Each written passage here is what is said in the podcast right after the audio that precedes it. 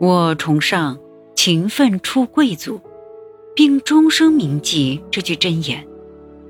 从过去到现在，无论是在北美还是遥远的东方，那些享有盛名、受人尊崇的有钱人，都有一种坚持不懈的毅力和顽强拼搏的意志。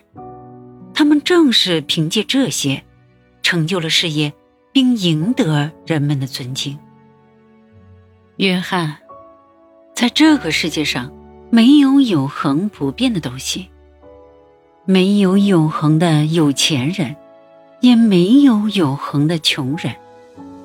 你知道，我年幼时穿的是破衣服，家境贫困到需要善心人救济。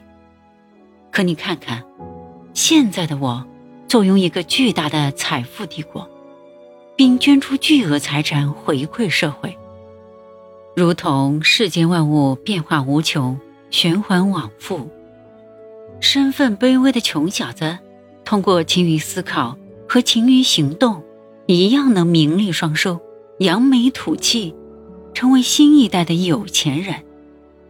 依靠自己创造的尊贵和荣誉，才会更长久。纵观当今社会，富家子弟身处的是一种逆水行舟的环境之中。令人遗憾的是。他们中的大部分人都是纨绔子弟，缺乏进取精神，游手好闲，挥金如土，最终落得一个富贵出生却贫困死去的凄惨下场。因此，你要这样教育自己的孩子：面对风雨不断的人生，只有依靠自己的双手，才能更好的完善自己。创造好的生活，享受成功的喜悦。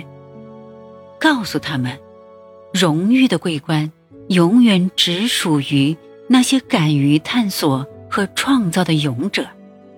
要让他们明白，勤奋是为了自己，而不是为了别人。